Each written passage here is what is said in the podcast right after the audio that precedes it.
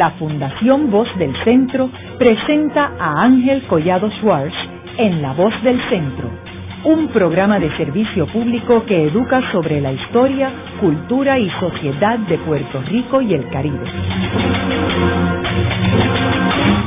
Saludos a todos. El programa de hoy está titulado Los referéndums de 1991, 94, 2005 y 2012.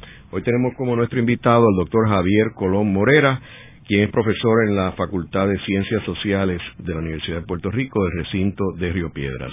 Estos referéndums que vamos a discutir hoy en este programa, todos fueron para enmendar la Constitución de Puerto Rico. Javier, sería bueno comenzar el programa explicando cuándo se enmendó la constitución de Puerto Rico en nuestra historia, una constitución que como sabemos fue aprobada en el 52.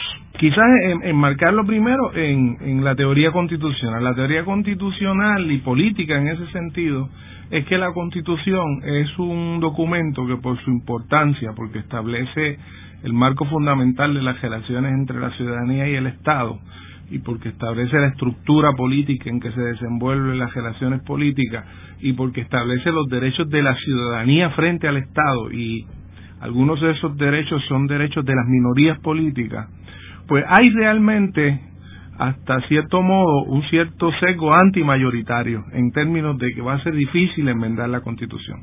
La Constitución va a requerir que dos terceras partes de la legislatura aprueben eh, enmiendas específicas, si es un proceso de enmienda, o que se llame a una nueva asamblea constituyente si es un proceso de revisión. Son los dos mecanismos que se establecen.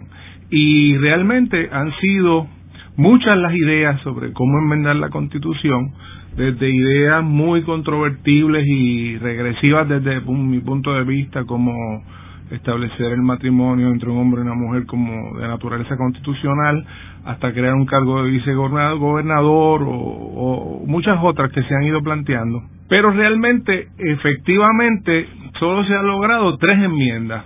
Una para aumentar el margen prestatario, poco tiempo después de la Constitución, otra del 64 relativo al proceso de llenar las vacantes legislativas y la del 72, que fue probablemente la más progresiva de todas, que fue para darle el voto a los jóvenes de 18 años. Eh, así que el proceso de enmiendas, tanto en Puerto Rico como en Estados Unidos, es, es muy dificultoso y es, eso es adrede, porque no se quiere que se cambien las reglas del juego democrático sujetos a la existencia de mayorías pasajeras que en unos momentos dados pueden estar eh, operando sobre la base de una percepción de, peligro o de, o de una cuestión de, de histeria por una situación particular, de criminalidad, de lo que sea, y se quiere que haya una cierta estabilidad en la forma en que se ordena el proceso de cambio constitucional. Yo creo que eso nos plantea, Ángel, una paradoja que podríamos regresar a ella al final del, del programa, que es que por un lado queremos esa estabilidad, sobre todo las minorías políticas que no quieren que se use el proceso para restringir derechos, pero queremos también hacerle algunos cambios progresistas a la Constitución para que se atempere a los tiempos. Entonces, hasta ahora, lo que ha prevalecido es la capacidad de ciertos sectores, sobre todo de la sociedad civil, de impedir enmiendas que se han entendido que no son que no son favorables o como el caso que vamos a ver ahora del 91, cuando se convierten en, conflictos políticos partidistas. Entrando ya en referéndum de 1991, eh, que quisiera enmarcarlo en términos de la situación política de ese momento, eh, Rafael Hernández Colón es gobernador de Puerto Rico en ese momento, era su segundo cuatrienio luego de haber estado ocho años fuera de la gobernación, o sea, fue gobernador del 72 al 76, regresa en el 84, y este es el segundo y último cuatrenio de él, y él propone este referéndum, que quiero que, nos explique eso, de qué se trataba, pero el Partido Independentista puertorriqueño, Rubén Berrío, que lo presidía, al igual que Hernández Colón, endosan el sí. Quiero decir que las encuestas que había hecho Peter Hart reflejaban que el sí ganaba. Eh, el Partido Nuevo Progresista decide respaldar el no y Pedro Rosselló, quien había sido candidato a comisionado residente en el 1988 y había perdido, asume el liderato del el Partido Nuevo Progresista en términos del posicionamiento respaldando el no. Quiero mencionar que en ese momento también hubo un grupo de legisladores del Partido Popular que estuvo en desacuerdo con Hernández Colón, un grupo encabezado por la senadora Victoria Muñoz, y que incluía varios representantes, entre ellos que yo recuerdo estaba Jorge de Castro Font, que era representante, estaba José Guillermo Rodríguez, eh, que era representante de Mayagüez, que es el actual alcalde de Mayagüez, y estaba Alfonso López Chac, que había sido alcalde de Dorado y era representante en aquel momento. Así que fue bastante controversial la posición del Partido Popular. Háblanos sobre el referéndum, ¿de qué se trata el referéndum y cuáles fueron los resultados? Sí, aquí, ¿verdad? Sin, sabemos que hay, hay, mucha tela para cortar hoy, pero ah, haría falta un pequeño trasfondo. Eh, una de las deficiencias más importantes de la Constitución de, Estado Libre Asociado es que no establece un mecanismo mediante el cual se altere la condición política entre Puerto Rico y Estados Unidos. En los borradores iniciales de la constitución de Lela hubo varias propuestas en ese sentido y hubo borradores en donde se hacía referencia al derecho a la autodeterminación de Puerto Rico. Pero el Partido Popular empezó a, Muñoz, Trías, el grupo que estaba ideando la constitución, empezaron a pensar que eso eran textos ideales que no iban a pasar por el sedazo congresional y fueron rebajando, rebajando, rebajando las expectativas, con el problema adicional de que no solo no contiene la constitución un reclamo o una disposición que establezca cómo es que se va a alterar el ENA en el futuro, sino que Estados Unidos establece como condición para la aprobación que cualquier cambio futuro tiene que ser acorde con la Constitución Federal y con la Ley de Relaciones Federales. Así que básicamente es peor que eso. Cuando termina el proceso constitucional, no solo no tenemos un, mecanismo de cambio dentro de la Constitución, sino que tenemos una camisa de fuerza que ha impuesto el Congreso. Entonces, desde el principio, el Partido Popular está consciente de eso y ha, y ha ido tratando de idear formas de conseguir un lenguaje que ayude a establecer la forma de alterar, en el caso de los populares, para obtener mayores poderes autonómicos para el ELA. Ya desde el 68 el Partido Popular ha tratado de incorporar un lenguaje una, de que los cambios a la Constitución para mejorar el ELA tendrían que hacerse mediante un voto de la mayoría del electorado. Es decir, se empieza a jugar con la idea de que los cambios a la Constitución tienen que ser por un mandato directo del pueblo y que eso se tiene que reflejar a través de un plebiscito. Entonces eso se va a incluir en una legislación que propone Rafael Hernández Colón en el 91, que son unos llamados derechos democráticos, eh, a los cuales, como ya tú has señalado Ángel, el PIB se une como partido. Y esa, eso, los reclamos que se van a hacer ahí son, número uno, el derecho inalienable de determinar libre y democráticamente el estatus político, Dos, el derecho a escoger un estatus de plena dignidad política sin subordinación colonial ni territorial. El derecho a votar por las tres alternativas de estatus, el estadidad o independencia. El derecho a que toda consulta sobre estatus garantice la cultura, el idioma y la identidad propia. Y el reclamo de que bajo cualquier alternativa de estatus la ciudadanía americana se garantice como salvaguarda básicamente esos son los reclamos del, del 91. ¿Cuáles fueron los resultados? Pues eso, eso fue un fracaso estrepitoso para el Partido Popular y fue el, determinó la llegada eh, y la consolidación de Pedro Rosselló como candidato luego a la gobernación del Partido Nuevo Progresista, el, el, el no, que se unió bajo la consigna del no a la separación, ganó con un 53% y el, el sí perdió con un 45, porque realmente era 44.9.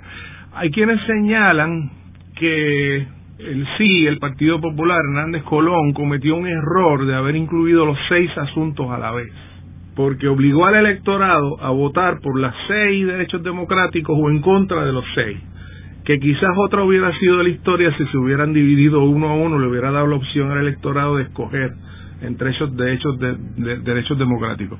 Eso nunca lo sabremos, ¿verdad? Es una especulación, pero eh, es una es una eh, es una es un comentario que a mí me parece interesante.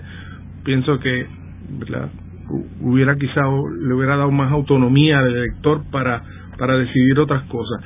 Este es un caso en donde se polariza en términos partidistas la competencia, se recurre a la táctica de infundir miedo, a la táctica de decir, no, mire, detrás de todo esto lo que hay es una agenda eh, de separación y la mejor evidencia de eso es que el PIB y el PPD están juntos y esa es la campaña la campaña que lleva a cabo el Partido Nuevo Progresista. Yo yo destaco esto porque el asunto del miedo es un tema que está muy presente eh, en todas estas consultas y que va a estar presente en el plebiscito de estatus que viene ahora junto con las elecciones. ¿Quién logra utilizar el miedo como un mecanismo de movilización política. Y el PNP en el 91 lo utilizó muy efectivamente. Yo quiero también señalar, Javier, que yo no tuve que ver con este, este evento electoral en el 91, pero que yo era de los que decía que él no iba a ganar. Y lo discutí en varias ocasiones con Joe Napolitan, que a pesar de que las encuestas reflejaban que él sí iba a ganar, y mi teoría era que había un descontento en el país con el gobierno del Partido Popular que no era solamente con Hernández Colón, sino con lo que lo que estaba saliendo en la prensa de Ronnie Jarabo, el problema con las mujeres, me acuerdo yo que había artículos en Jacuzzi, Hernández Agosto, senadores también, la de Ponce, que era bastante controversial, y entonces había un descontento y había una tendencia, un, un underground, que tú lo veías, de descontento con, la, con el Partido Popular y que la gente estaba buscando algo nuevo, que eso Roselló lo hizo extraordinariamente, capitalizó de esa situación extraordinariamente. Su consigna era un nuevo comienzo. Eso, entonces era un doctor, no era un político, era era era eso, este joven, bien parecido, exitoso. Eh, y entonces, en ese sentido, también, aunque eh, Hernández Colón no había anunciado todavía que no iba a ser el candidato, era obvio que él no iba a ser el candidato que no se iba a someter para reelección en el 1992. Él había quedado muy lastimado con todo el proceso del plebiscito federal de 1989 al 91, donde le dedicó una cantidad de tiempo y de energía a esos dos años y se cayó en el, en el proyecto del senador Bennett Johnson, que no fue aprobado por el comité del Senado después de dos años. Así que todo eso yo creo que ayudó a que ganara el no.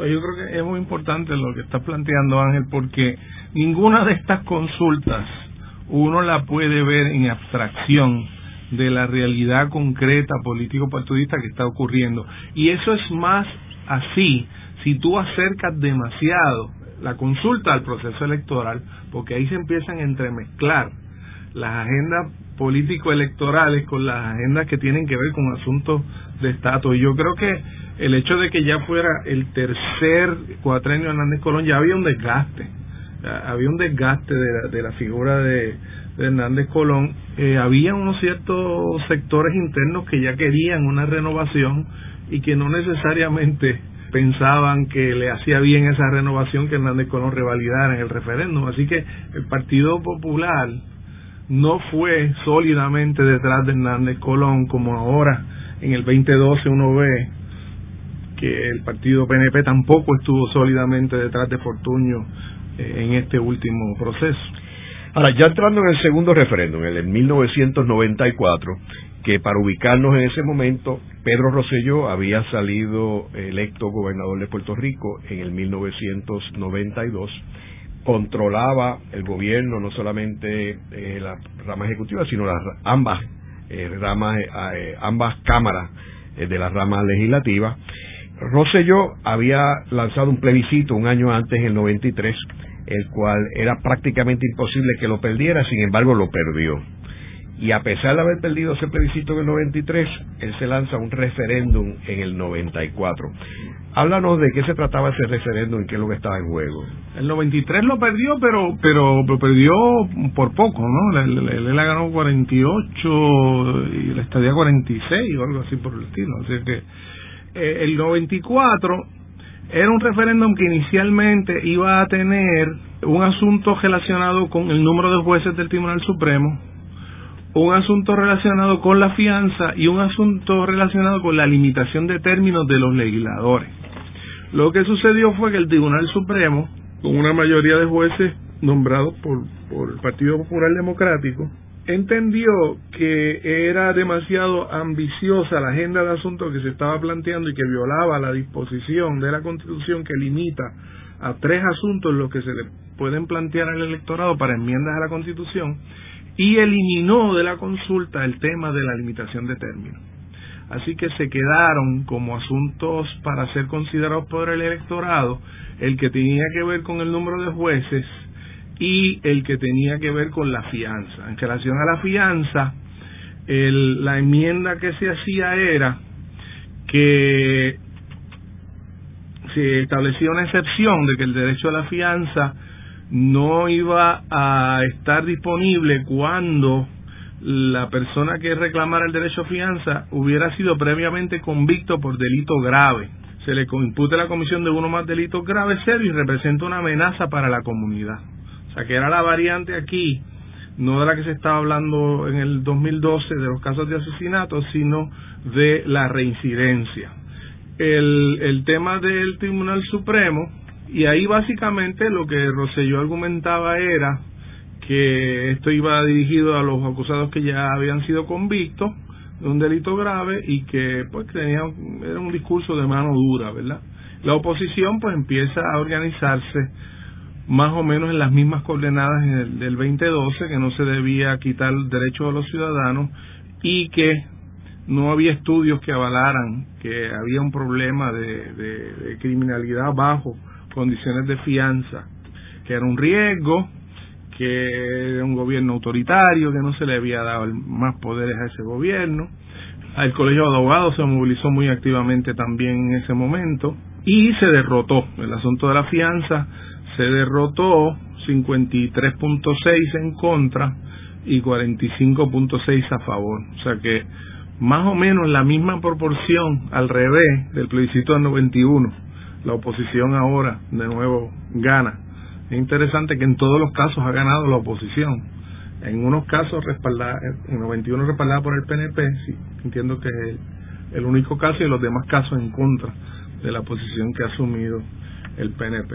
Y entonces el otro tema era el tema del Tribunal Supremo, eh, en donde se quería variar para establecer eh, un número fijo de jueces, de llevarlo a nueve, que es algo que el PNP luego hizo cuando Fortuño fue electo y, el tribunal le solicitó a él que aumentara el número de jueces y, y, se llevó a cabo, pero no por enmienda constitucional, sino por el uso de la disposición existente. Esto también se derrotó y fue una, una derrota importante para, para el Partido Nuevo Progresista. Yo creo que hay que apuntar aquí también que el Partido Nuevo Progresista, al igual que en el plebiscito del 93, tenía un control extraordinario político. El Partido Popular estaba muy afectado con las elecciones de 1992, Victoria Muñoz, que había sido la candidata a la gobernación, renuncia a la presidencia del Partido Popular y es Miguel Hernández Agosto el que asume temporariamente el liderato del Partido Popular y luego el alcalde de San Juan, Héctor Luis Acevedo, asume la presidencia del Partido Popular y dirige la campaña de este referéndum. Así que el Partido Popular estaba primero endeudado, no tenía un liderato fuerte, y el Partido Nuevo era todo lo contrario. Pedro Rosselló era un líder que estaba sólido en la opinión pública, es antes de su pelea con el Nuevo Día, tiene la legislatura, así que era, era una situación bien complicada para crecimiento económico alto, crecimiento económico a nivel mundial, eh, el crimen estaba como un elemento, pero no como ahora. O sea, Puerto Rico estaba bien, las 936 estaban en Puerto Rico, etcétera. Hay que aclarar también que en el 1991 fueron a votar un millón doscientos cuarenta y siete mil personas. Y aquí en el 94 fueron a votar un millón trescientos treinta mil personas. Así que son números altos eh, para un, tipo de evento electoral como este. Y el porciento relativo de votos que logra Rosselló a favor de su propuesta es mucho mayor que lo que va a lograr Fortuño ahora en el 2012. O sea, el, el nivel de movilización fue mucho más alto. Luego de una breve pausa, regresamos con Ángel Collado Schwartz en La Voz del Centro.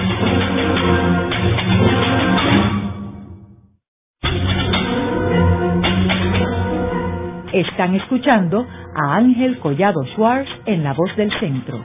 Ahora pueden accesar a toda hora y desde cualquier lugar la colección completa de un centenar de programas transmitidos por La Voz del Centro mediante nuestro portal www.vozdelcentro.org. Continuamos con el programa de hoy titulado Los referéndums de 1991 1994, 2005 y 2012. Hoy con nuestro invitado, el doctor Javier Colón Morera, quien es profesor en la Facultad de Ciencias Sociales de la Universidad de Puerto Rico del recinto de Río Piedras. En el segmento anterior estuvimos hablando sobre los referéndums del 1991, el cual eh, ganó la oposición encabezada por Pedro Rosselló en contra del el gobernador incumbente Rafael Hernández Colón y Rubén Berrío y el Partido Independentista.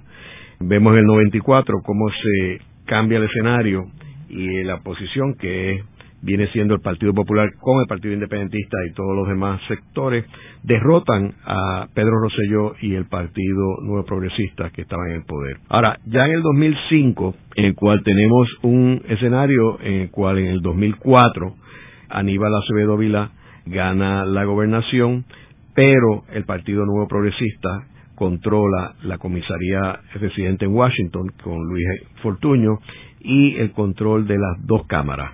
Pero en, el Senado, el McClintock Ilse del Partido Nuevo en aquel momento, pues controla un grupo de cinco senadores el poder del Senado.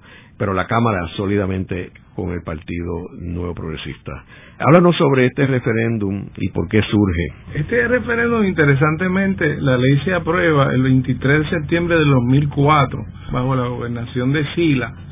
Se le da un mandato a la legislatura de expresar su voluntad a favor de una propuesta eh, para enmendar la forma en que opera el sistema legislativo la legislatura lo que dice es que se pide que más de un 50% del total de los votos validen si es necesario o no un cambio a la Constitución para crear un sistema unicameral.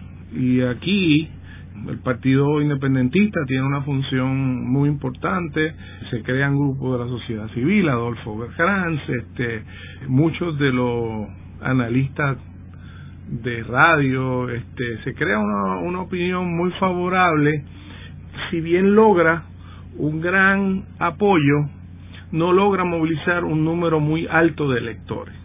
Aquí se crea una situación muy interesante en, en donde de los que participan en ese referéndum, el 83%, casi el 84%, favorecen el sistema unicameral, pero de un por ciento de votación relativamente bajo, porque esas personas, esos votantes que favorecen la unicameralidad son menos de medio millón de votantes, son 464 mil votantes. Y eh, el apoyo a mantener la bicameralidad es ínfimo, de, de 88 mil 733. O sea que la victoria es 86 a 16 a favor del unicameralismo, pero de una votación pequeña a partir de ese resultado, el PIB radica una resolución concurrente para tratar de beneficiarse de ese voto y pedirle a la legislatura que inicie los procedimientos para considerar la representación proporcional como un derivado del unicameralismo.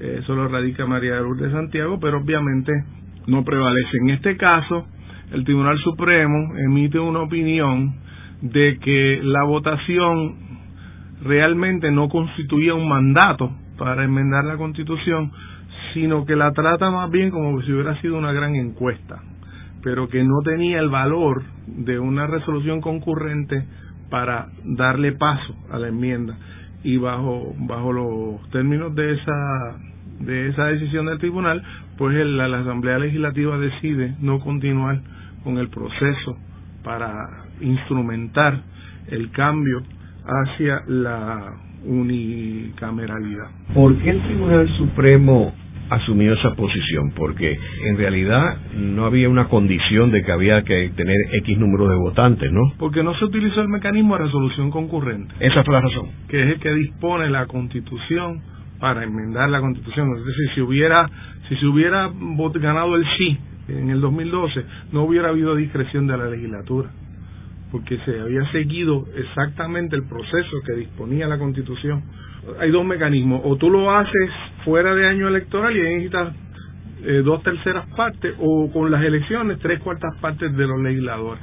Ese no fue el mecanismo. El mecanismo que se utilizó era un mecanismo que invitaba al electorado a expresarse y le daba a la legislatura siguiente eh, el mandato de entonces instrumentar ese, ese otro mandato. Entonces se planteó el problema de si una legislatura podía obligar a otra.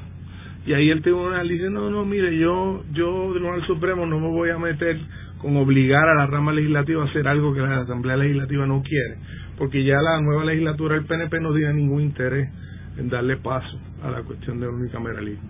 O sea, que, que la elección en cierto modo es, si usted de verdad quiere enmendar la Constitución, asegúrese el procedimiento legal que se utiliza es uno que no le da discreción después. Ahora, aunque esta legislación se aprobó en el 2004, en el 2005 pudieron haberla rechazado, ¿verdad? Correcto. Y no lo hicieron. Correcto. Y era una legislatura del Partido Nuevo. Correcto. Con Aníbal Acevedo Vilá.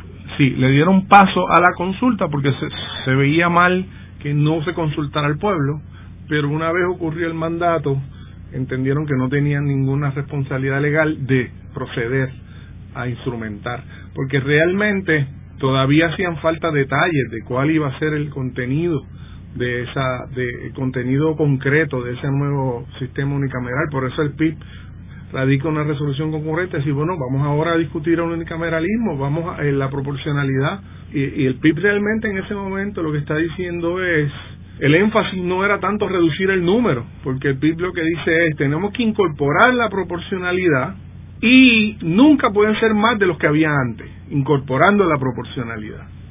Para los que nos escuchan que, que no lo tengan tan claro, la proporcionalidad lo que quiere decir es que haya un espacio dentro de la representación legislativa en proporción a los votos que sacan los partidos en las elecciones, de forma tal que un partido que puede sacar 3, 4, 5% podría estar o no estar representado en la, en la papeleta en este momento. Bajo la, la proporcionalidad tendría el equivalente a ese 5% de los votos. Javier, ¿y cuál fue la posición oficial de los tres partidos en términos del sí y el no? El PIB la favoreció claramente, el Partido Popular Mm, te tengo que admitir que no recuerdo si asumió una posición oficial sobre el asunto. Que yo recuerde, ellos dejaron libre a las personas que respaldaran la posición que quisieran. Pero una, por una buena parte de su liderato lo favoreció. El Partido eh, Nuevo Progresista no, y recuerdo que no lo favoreció. Y entonces ya entrando en el referéndum del 2012, que sabemos que lo convoca Luis Fortuño en contra de los partidos de oposición, particularmente el Partido Popular, quien no vota por la legisla a favor de la legislación para convocar este referéndum. Háblanos sobre este referéndum. ¿Por qué surge y qué es lo que buscaba?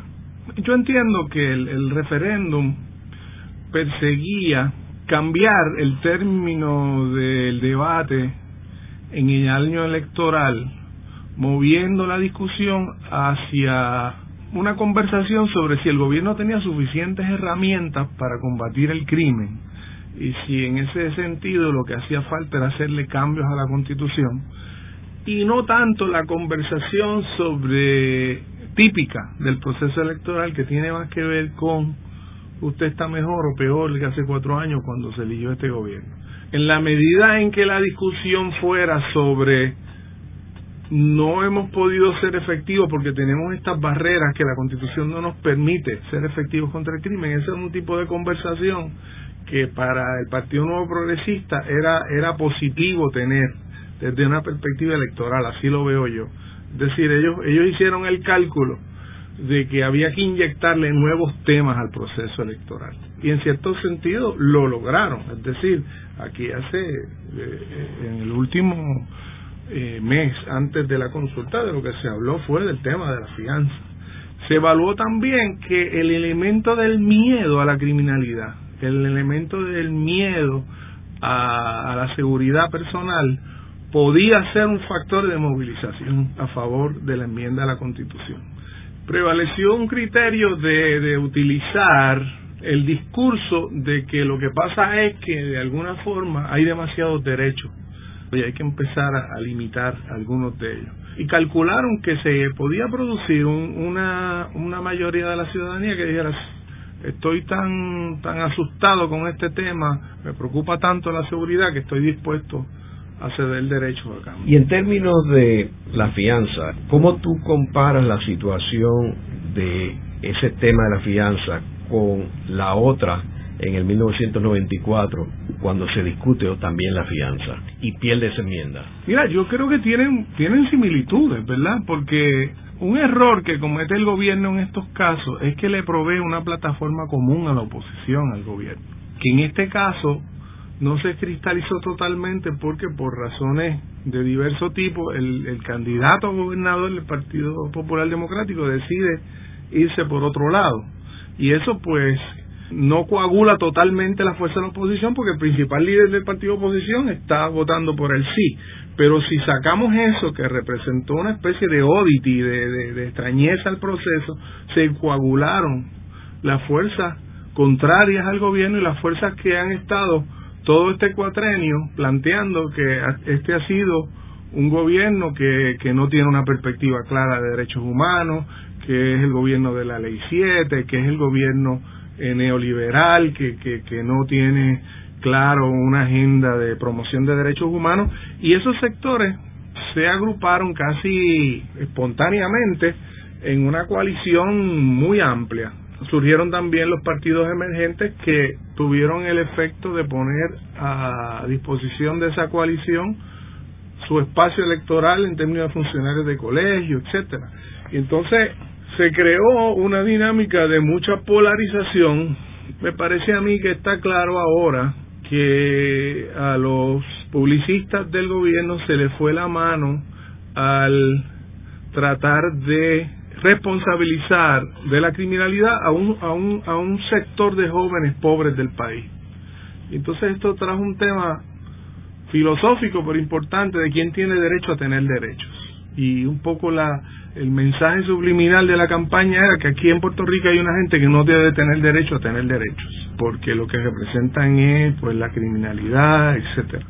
Así que fue una fue una campaña muy dura, fue una campaña yo entiendo que muy valiente de los que favorecieron el no porque en medio de un clima de mucho temor por la criminalidad lograron traer unos elementos de racionalidad al debate y el elemento mayor era que no había realmente estadísticas confiables que demostraran que iba a haber una reducción seria de las tasas de criminalidad eliminando el derecho a la fianza y que por el contrario se ponía en riesgo el derecho a la presunción de inocencia. Y me parece que eso caló y caló caló en sobre todo en las comunidades pobres del país y por eso vemos que la alianza esa tradicional, eh, la coalición esa tradicional que ha sido muy muy fuerte en el pasado para el PNP se, se disolvió y este referéndum de ninguna forma refleja lo que tradicionalmente son la fuerza electoral del Partido Nuevo Progresista, porque esa coalición se disolvió en este caso. Me parece a mí que obviamente refleja una pérdida de credibilidad del gobernador como candidato y ciertamente de los voceros públicos de la campaña dentro del Partido Nuevo Progresista ahora, por ejemplo, pues hay una gente que cuestiona que el vocero principal de la campaña fuera Ángel Cintrón, que es una persona que tiene toda una serie de contratos con el gobierno. ¿Cómo es posible que el principal vocero de la campaña sea alguien que precisamente representa en cierto modo la crítica que está haciendo el Partido Nuevo Progresista de que hay unos favoritismos, una serie de asignación de contratos, etcétera? hubo unos manejos muy deficientes desde esa perspectiva. Yo creo que de nuevo, aquí de nuevo fue un error vincular el proceso electoral con un proceso de cambio constitucional.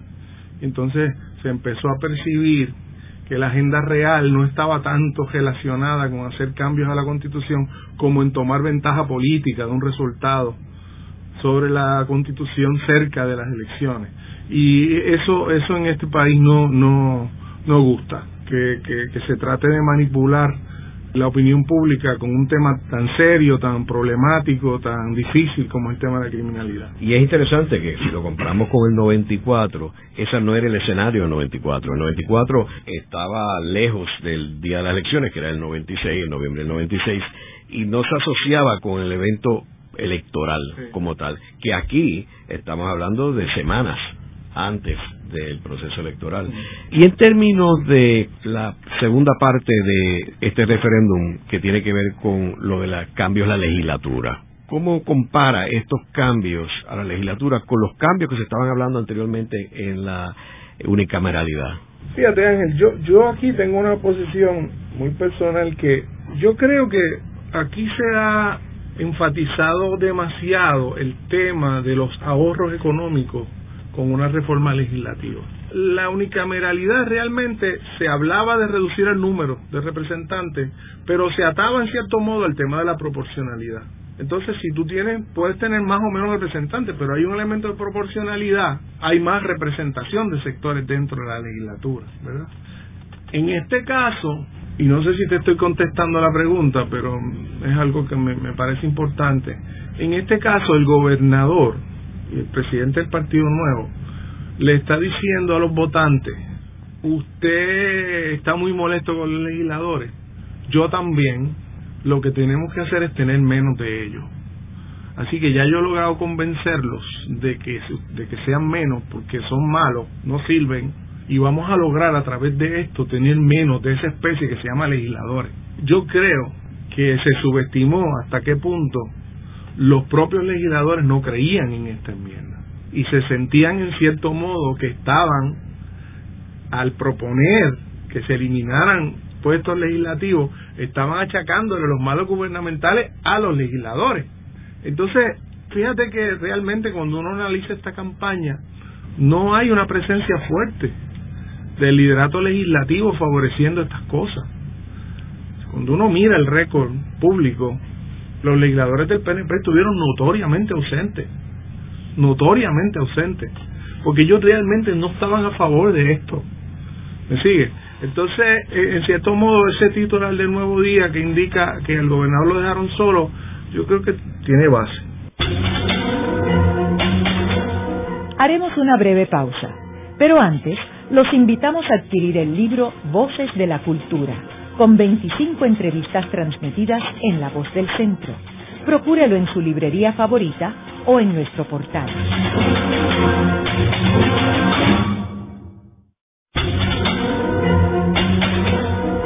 Están escuchando a Ángel Collado Schwartz en La Voz del Centro. Ahora pueden accesar a toda hora y desde cualquier lugar la colección completa de un centenar de programas transmitidos por La Voz del Centro mediante nuestro portal www.vozdelcentro.org. Continuamos con el programa de hoy titulado Los referéndums de 1991, 1994, 2005 y 2012.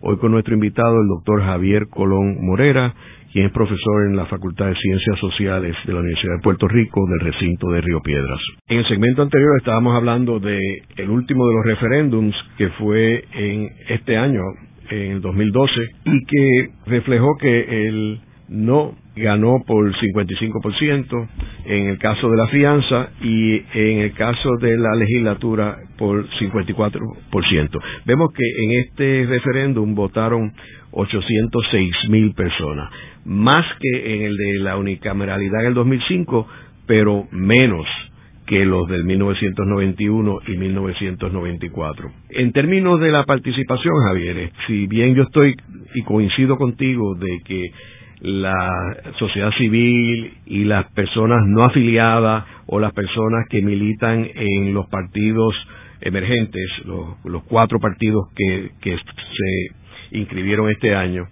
Vemos que en el 2008, por ejemplo, el partido de independentista y el partido de Rogelio llegaron a más o menos 75 mil votos. O sea que eso indica que los 430 y pico mil votos que sacó el no, en mi opinión, provienen en su vasta mayoría del Partido Popular. Y que si bien es cierto que los emergentes trajeron un grupo grande, que puede ser entre 50 a 75 mil votos, no hay en los votos para haber ganado y haber sacado 440 y pico mil. Y eso tiene que ver porque, aunque, como tú mencionaste, el presidente del Partido Popular junto con los exgobernadores Rafael Hernández Colón y Sila Calderón, respaldaron el sí. El resto del partido estaba con el no. Y ahí la participación del exgobernador Aníbal Acevedo Vilá fue crítica y de otras figuras, legisladores, Victoria Muñoz, este, el mismo candidato comisionado residente Cox Salomar, los alcaldes de, de Carolina, de Caguas, de Mayagüez. O sea que esa base es una base fuertísima del partido y es la que en realidad moviliza a su gente, es la que está en los colegios y esa en realidad es la razón de esos 443 mil. Ahora, por el otro lado, el Partido Nuevo Progresista no fue a votar. Esto en los análisis pues hay que ser bien frío y ver los números como son, porque el Partido Nuevo Progresista, que es el principal partido desde el punto de vista de fuerza electoral en el país, que sobrepasa el millón de personas en las elecciones en el 2008, y de eso debemos asumir que 700, 800 mil son del corazón del rollo. Y entonces, ese grupo no fue a votar. Si ese grupo hubiera votado, hubiera ganado el sí. Tan sencillo como eso. O sea que la razón principal por la cual no gana el sí es porque no fueron a votar los PNPs. Esto es sin quitarle el valor que tiene la participación de la sociedad civil, movilización, entusiasmo, el uso de las redes sociales, que yo creo que tiene un mérito tremendo. Pero la razón principal es porque no fueron a votar los PNP. Ahora, ¿Por qué no fueron a votar los PNP? Que es la otra pregunta. No hay que darle vuelta que hay un desgaste de la figura del gobernador Fortuño y lo vemos en las encuestas, lo vemos por todo lo que ha pasado en este país. O sea, nadie puede decir que en el 2012 está mejor que cuando entró a la gobernación Fortuño en el 2008. Y segundo, hay un elemento que yo creo que es bien importante y que sucede en muchas de las elecciones, que es cuando las encuestas reflejan que uno de los candidatos o una de las opciones está demasiado adelante, porque eso crea una confianza, una sobreconfianza. Y entonces, en vez de motivar, eso desmotiva a estas personas porque definitivamente ellos puede que primero tengan otra actividad, tengan una actividad social o sencillamente no quieran ir a un colegio electoral. Entonces dice, ¿para qué yo voy a ir si ya ganamos? Yo tengo mis dudas si mañana celebráramos el referéndum otra vez, si estos fueran los números, porque ya ellos vieron la cuestión de que perdieron por no haber ido a votar. Yo estoy fundamentalmente de acuerdo con el análisis este por eso yo yo insinuaba esto, este Collado, cuando hablaba de que la coalición de fuerzas que se ha unido tradicionalmente en relación a eso que llamamos PNP, pues que va desde pues, sectores adinerados de Guaynabo, etcétera, hasta los residenciales, las barriadas, etcétera. Esa coalición está fracturada. Está fracturada por una percepción de mucho elitismo del liderato máximo de ese partido y hay una cierta desconexión. O sea, esto, esto engarza toda una serie de, de comentarios y de, de formas de, de tratar, ¿verdad? Al, al, eh, esa misma reacción después de que esto pudo haber sido porque los narcotraficantes estaban dando dinero, pues refleja una posición clasista, una posición elitista que, que no electoralmente es muy perjudicial. En la universidad se hizo una encuesta a un grupo de estudiantes eh, este verano y se le preguntó identificación partidista. Para la gran sorpresa nuestra, el 35% del grupo mayor dijo que no tiene partido. O sea que aquí ciertamente se está produciendo un proceso de desafiliación y un proceso de desencanto con el liderato tradicional. Yo estoy totalmente de acuerdo contigo que eso no implica un proceso de reenganche con otras alternativas. Estamos en un momento interesante en la política, creo que era Gramsci el que decía que está algo nuevo por venir y algo que está muriendo, pero todavía las características claras de eso que está por nacer no se le ven eh, la explosión clara, ¿verdad? Pero ciertamente hay un proceso de erosión eh, muy fuerte en Puerto Rico, que es muy peligroso, porque es el sentido, aquí hay una posibilidad, la que tú señalas, que aumentaría dramáticamente el resultado si fuera hoy. La otra posibilidad es que no, que hay un grupo de personas que ya esté diciendo, mire, esta gente no, me, no, no representa soluciones, esta gente está haciendo juegos políticos, etcétera. Yo creo, lo creo con mucha sinceridad, que el gobierno de Puerto Rico perdió una gran oportunidad, o sea, desperdició su capital político en una conversación sobre la fianza que eh, eh, creó unas divisiones dentro del pueblo de Puerto Rico y una polarización que, que era innecesaria y que no contribuye a tocar los problemas de fondo que están explicando el auge de la criminalidad en Puerto Rico. Pero sí, o sea, tan importante como la movilización en este caso, y puede ser un factor esencial en el proceso electoral y en el proceso plebiscitario que viene en noviembre, es el factor de la desmovilización. Tendemos a pensar que un partido gana las elecciones y otro las pierde. Hay otra forma de verlo. Puede que haya un partido que pierda y entonces otro que eh, es el que sobrevive de pie en un proceso de, de baja participación. Pero la tendencia eh, en Puerto Rico de no participación está aumentando. El porciento de electores que participan en relación a los electores potenciales es 65.7 que nos coloca en la misma proporción de Estados Unidos. Ya decir que en Puerto Rico se vota más que en Estados Unidos o que Puerto Rico es este gran ejemplo de alta participación electoral, eso es totalmente falso. Se está procediendo un proceso claro de desafiliación y de desmovilización, por lo menos en lo que tiene que ver con el proceso del voto. Eh, Javier, es interesante que, poniéndolo en términos de números, si Puerto Rico tiene, usando números redondeados, cuatro millones de personas habitando en Puerto Rico, de esos tres millones tienen edad para votar. Y de esos tres votan dos. Así que un millón de personas no votaron en el 2008. Correcto. Y es interesante porque en una encuesta que yo tuve acceso a ese entre ese millón de personas, la vasta mayoría ha votado anteriormente y ha votado por el Partido Popular o por el Partido Independentista. De ahí es que viene la mayoría de ese grupo. Luego de la pausa, continuamos con Ángel Collado Schwartz en La Voz del Centro.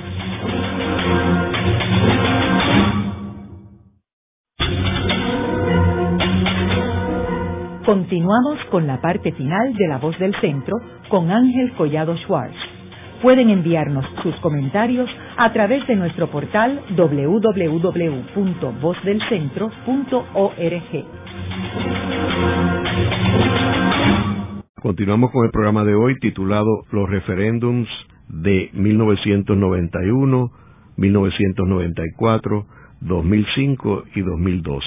Hoy con nuestro invitado el doctor Javier Colón Morera, quien es profesor en la Facultad de Ciencias Sociales de la Universidad de Puerto Rico del recinto de Río Piedras. Javier, ¿cuáles tú dirías que son las lecciones que son consistentes en estos cuatro referéndums para Puerto Rico? Bueno, yo creo que hay, hay, una, hay una obvia que es un mensaje muy claro a la clase política. No trate de sacar capital político partidista de un asunto tan importante como la Constitución. Eh, y yo, yo esperaría que después de esto no se le vuelva a ocurrir a un, a un gobierno en mucho tiempo hacer una consulta sobre cambios a la Constitución en año electoral, a menos que se haya producido un consenso grande en la sociedad antes de someter esto. Que yo creo que es eh, una lección que la clase política tiene que asimilar. Aquí tiene que producirse, yo creo que en esto eh, Agenda Ciudadana y los otros esfuerzos de desarrollo comunitario están en lo correcto y el énfasis en la gobernanza como concepto, tiene que haber un proceso mucho más transparente, mucho más consultivo, mucho más abierto de el proceso gubernamental con la ciudadanía. No puede ser que los partidos políticos se sienten en una oficina, hagan un cálculo electoral de qué les conviene más y entonces digan, ah, nos conviene utilizar la constitución para llegar a un fin electoral. No puede ser. Eso, y no puede ser tampoco que la oposición política se sienta en una oficina, vea unas encuestas y diga, ah, pues esta es la posición que tengo que hacer porque esto es lo que dice la encuesta.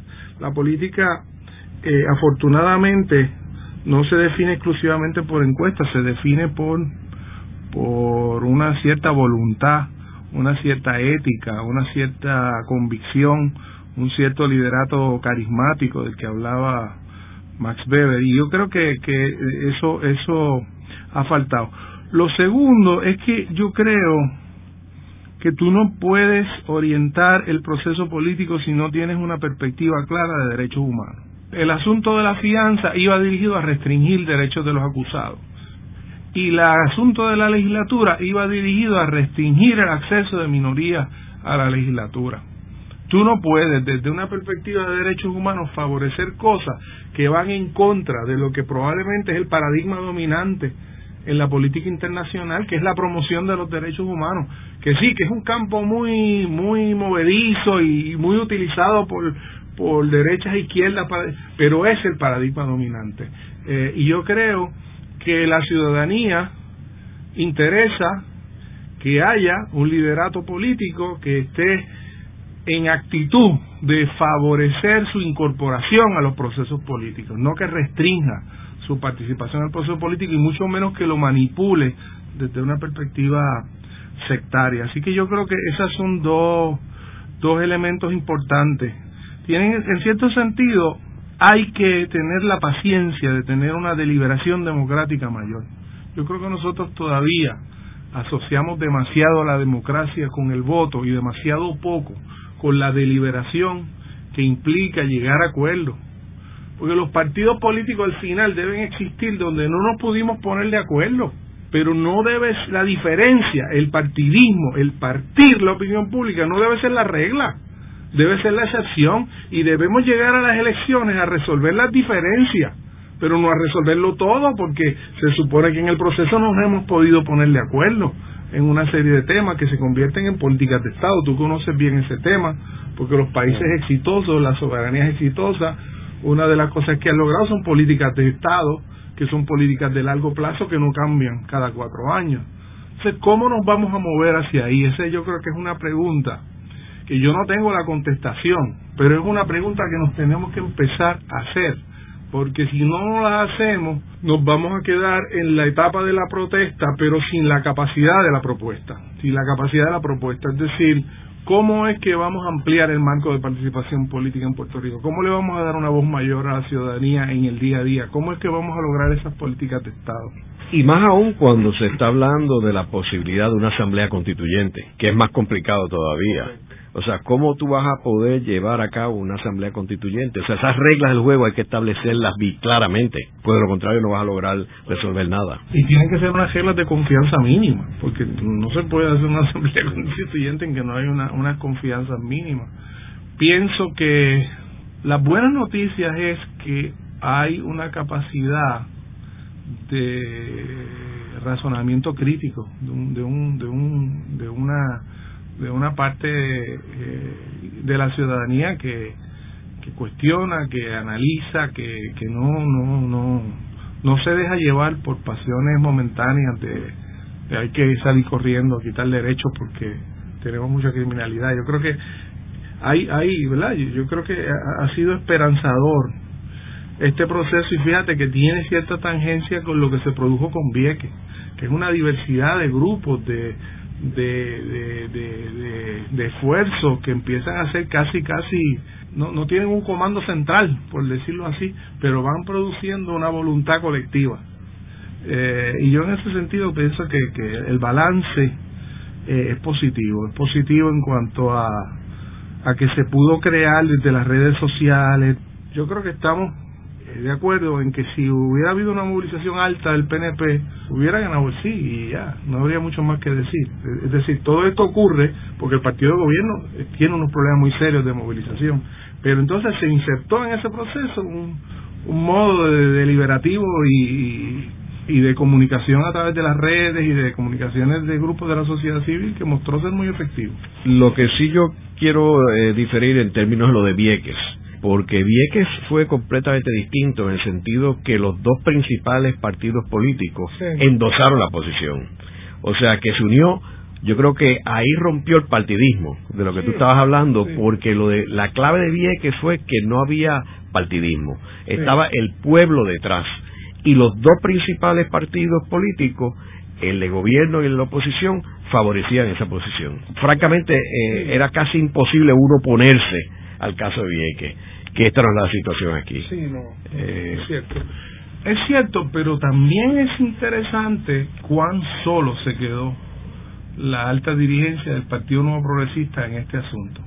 O sea, es interesante porque eh, casi casi se quedaron igual de solos García Padilla en el Partido Popular y Fortuño, es decir, el liderato intermedio, el liderato legislativo, realmente no tuvo una presencia importante, en cierto modo pasaron con ficha y dejaron un espacio ahí para que la gente tomara decisión. En el programa de hoy hemos discutido los cuatro referéndums que han surgido en Puerto Rico para enmendar la constitución de Puerto Rico.